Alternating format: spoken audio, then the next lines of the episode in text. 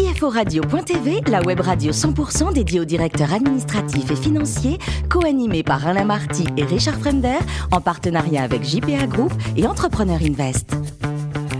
Bonjour à toutes et à tous, bienvenue à bord de CFO Radio.tv. Vous êtes plus de 11 000 DAF et dirigeants d'entreprise à nous écouter chaque semaine en podcast. À mes côtés pour co-animer cette émission, Hervé Puteau, président de JPA Audit, qui compte 190 bureaux dans le monde. Frédéric Zaboki, qui est le CEO d'Entrepreneur Invest. Et puis Richard Fremder, rédacteur en chef adjoint de CFO Radio.tv. Bonjour à tous les trois. Bonjour, Alain. Alors Richard, aujourd'hui nous retournons sur les bancs de l'école, l'école de la finance. L'école de la finance, c'est un peu ça Alain, vous avez raison puisque nous accueillons Christophe Thibierge, qui est professeur de finance d'entreprise à l'ESCP et auteur de Comprendre toute la finance aux éditions Vuibert. Bonjour Christophe. Bonjour à tous. Alors vous êtes parisien, vous avez un doctorat en finance à Dauphine, vous avez la fibre universitaire dans le sang. Hein. C'est ça, c'est l'envie de transmettre, c'est la fibre? Oui, euh, je, ne me voyais pas comme ça euh, forcément quand j'étais petit. Euh, je voulais être conducteur de locomotive ou cow-boy et puis quand j'ai fait mon cow-boy, c'est un métier porteur. Oui, ben, ça, ça, dégaine, ça tire vite. mais quand j'ai fait mon école de commerce, je me voyais plutôt directeur financier dans une industrie de pointe. Et puis j'ai commencé à donner des cours et le virus m'a pris. Et euh, oui, j'ai la passion de transmettre. Et ça fait 28 ans que vous enseignez à l'ESCP. Qu'est-ce qui a changé? Parce que ça fait une génération. Qu'est-ce qui a changé selon vous? Alors, beaucoup d'anciens étudiants me demandent Mais est-ce que c'était mieux avant? Est-ce qu'on était votre meilleur promo? Je dis Bah évidemment, bien sûr. Et en fait, ça n'a pas changé tant que ça. Euh, on a plus de, nouvelles technologies, on a plus de cours en distanciel, mais euh, les mécaniques de l'enseignement restent à peu près les mêmes. Bah voilà, on présente un concept, on présente une application numérique, on a des discussions et des dialogues avec la salle. Euh, non, euh, le, métier continue. D'accord. Alors vous avez une, une, particularité quand même, pardon, vous enseignez en français et en anglais. Est-ce que ça veut dire qu'il y a des anglo-saxons qui viennent en France pour apprendre la finance? J'y crois pas une seconde. Alors, euh, plus d'un étudiant sur deux est non français dans notre école. donc, plus d'un cours sur deux est, en anglais. Tout simplement. et donc, si je veux assurer un minimum d'employabilité pour moi, ben, j'enseigne dans les deux langues. Ça a du sens. Et en fin août 2019, vous publiez un livre, donc Comprendre toute la finance. Pourquoi? Alors d'abord, c'est la quatrième édition de ce livre, donc euh, il a été publié euh, premièrement en 2012. Euh, en fait, quand vous regardez les manuels de finance, ce sont des, des, livres de 1200 pages à 1500 pages. Les gens disent ah c'est la Bible. Bon, mais qui d'entre nous a lu la Bible en entier? Moi, je voulais écrire un manuel de finance qui contienne toute la finance d'entreprise en 350 pages maximum, parce que 350 pages c'est un polar. Et quand on démarre, on se dit tiens, quand même, j'ai une chance de le finir. Et je voulais traiter de toute la finance donc le grand enjeu, ça a été de traiter de tout en 350 pages, ce qui fait que j'ai mis 8 ans à écrire ce bouquin. Chaque mot comptait. Frédéric, vous l'avez lu? Bientôt. Bientôt. Bientôt. Alors, euh, ma fille, effectivement, a fait des études en Angleterre à Warwick et vient de rentrer à l'ESCP, mais sur le campus de, de, Londres pour la transformation euh, digitale. je ne sais pas si vous êtes là-dessus. Donc, effectivement, si je comprends que l'ESCP maintenant a beaucoup de campus. Oui, on a six campus en Europe, donc euh, Paris, Paris, Berlin, Madrid, Turin, Varsovie, et Berlin. Alors qu'est-ce que ça apporte? Parce qu'on aurait pu dire, par exemple, euh, on peut tous centraliser sur un énorme campus euh, à Paris. Qu'est-ce que ça apporte justement d'avoir ces, campus décentralisés? Euh, Nous nous définissons comme une école à l'ADN extrêmement européen. donc en fait, on était issu d'un moule des prépas aux grandes écoles dans lequel on n'avait que des Français. Et quand on balance nos petits Français avec des Italiens et des Allemands qui ont déjà trois ans d'études derrière eux avant d'entrer à l'ESCP, ça crée un brassage qui fait que euh, euh, ça les prépare à travailler en équipe projet à l'international. Euh, donc ça fait du bien à tout le monde. Tout à fait. sur la finance, le fait de... Vous avez peu d'expérience sur son entreprise Oui, moi je suis un professeur pur jus, c'est-à-dire qu'on est embauché au moment où on fait notre thèse de doctorat, et c'est valable pour toutes les business schools dans le monde. on est embauché sur nos capacités à faire de la recherche. On peut contester ce schéma, mais c'est le schéma habituel du recrutement. Mais est-ce que pendant votre écriture du livre, est-ce que vous avez eu demandé des expériences justement de, professionnels euh, à des métiers comme nous, par exemple, l'investissement, mais il y a aussi le, bah, le, directeur financier, il y a aussi les contrôleurs internes, contrôleurs bah, financiers? 28 ans d'enseignement, euh, c'est pas que de l'enseignement à des étudiants, c'est de la formation exécutive auprès de directeurs financiers, auprès de DG, auprès d'entrepreneurs. Euh, et en fait, euh, ce sont des personnes qui ne supporteront pas d'avoir un cours magistral de quelqu'un qui leur fait la leçon. Donc la formation exécutive, c'est beaucoup des échanges d'expériences des discussions. Et puis à un moment donné, je dis au milieu de la discussion, tiens, bah, si vous voulez, là, je vais vous apporter un modèle pour voir euh, si ça peut vous aider à prendre des meilleures décisions, des décisions plus optimisées. Et on en parle. Euh, Alors, dernière question, mais plutôt humoristique. Moi, c'est Bertrand Jacquia. Euh, voilà. Euh, est-ce que c'est dépassé? Est-ce que par rapport à ce que vous écrivez, quelles sont les, vraiment les différences euh, qu'on peut avoir? Parce que moi, ça fait quelques temps que. Alors, pas si longtemps que ça. pas si longtemps que ça. Bertrand Jacquilla est un grand nom de l'université Paris Dauphine.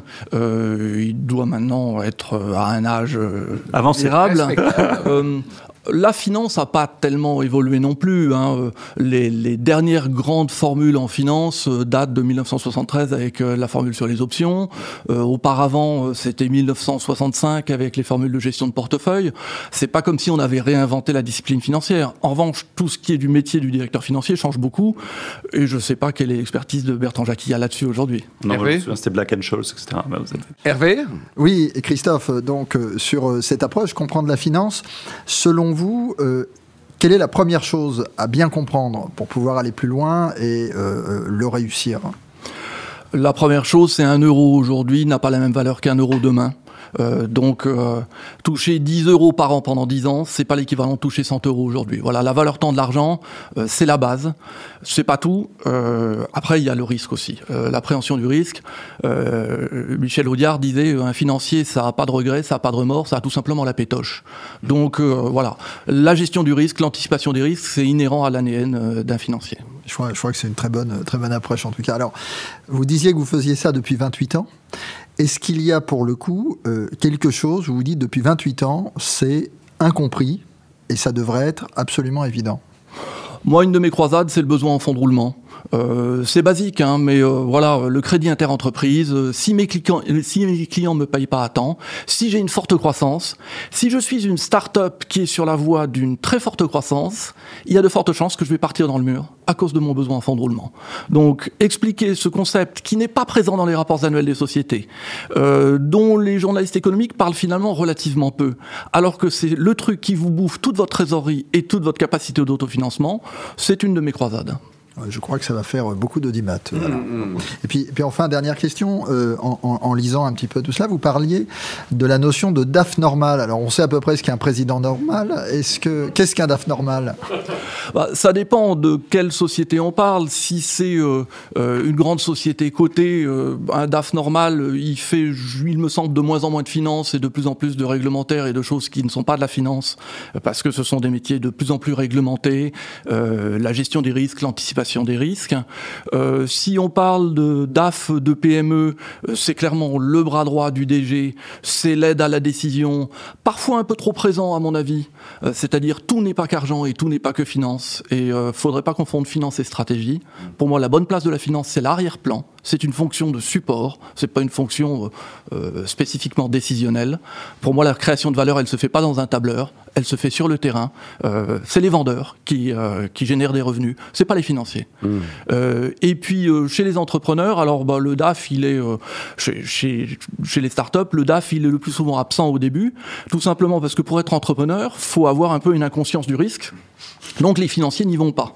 En revanche, savoir bâtir un business plan pour le vendre à des investisseurs, bah, c'est un peu de la cosmétique. Moi, j'explique aux entrepreneurs, je leur dis, écoutez, euh, euh, au quotidien, vous n'êtes pas rasé, vous êtes en t-shirt, mais le jour où vous avez un entretien important, vous vous rasez, vous mettez un costume et une cravate, bah, votre business plan, c'est votre costume cravate. C'est un truc qui montre votre sérieux.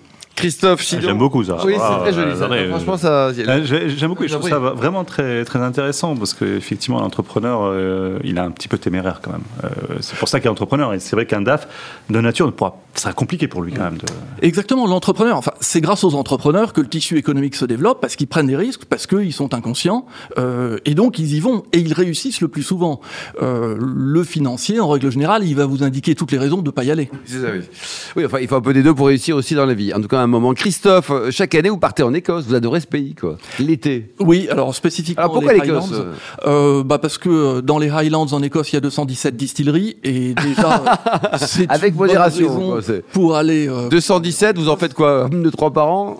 Alors cette année, Covid implique, on n'en a fait aucune. Mais oui, deux, trois visites de distilleries avec un peu de dégustation dans avec modération toujours, bien sûr. Oui. J'aime bien l'Écosse parce que ça a un côté brumisateur, c'est-à-dire euh, euh, après euh, un été un peu étouffant, bah voilà, on a un petit coup de fraîcheur là-bas. Et puis alors il y a un dicton écossais qui dit si vous aimez pas le temps qu'il fait, attendez un quart d'heure, ça va changer. alors côté vin, vous adorez le, bon vin aussi. Hein. donc là, on revient plutôt en France. Donc quelles sont vos régions favorites?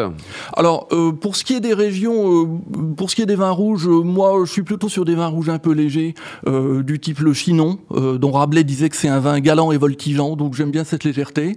Euh, pour les vins rouges un peu plus écrasants, euh, sur un chili con carne, euh, j'aime bien un Madiran. Vous le cuisinez le chili? Oui, j'ai voilà, j'étais une sommité mondiale sur le. ah oui, j'ai vu d'ailleurs dernier titre olympique au chili con carne. Voilà, oui, oui, mais ça c'était il y a longtemps, c'était au XXe siècle. Dernier livre lu, c'était lequel, Christophe? Actuellement, je suis dans l'intégrale de James Bond, donc je suis dans Les Diamants sont éternels. Et pour terminer, terminer, combien de marathons en votre actif? 10 marathons. le meilleur temps? 3h36 et une seconde. Puis pire souvenir? Le pire souvenir, c'est le marathon de Madrid, euh, où euh, les, les Madrilènes prennent un malin plaisir à faire un marathon extrêmement en relief. Et donc, vous vous prenez la première côte, bon, c'est marrant, on est là pour souffrir. La deuxième côte, euh, c'est un peu moins marrant. Puis au bout d'un moment, à la septième côte, vous manquez d'humour.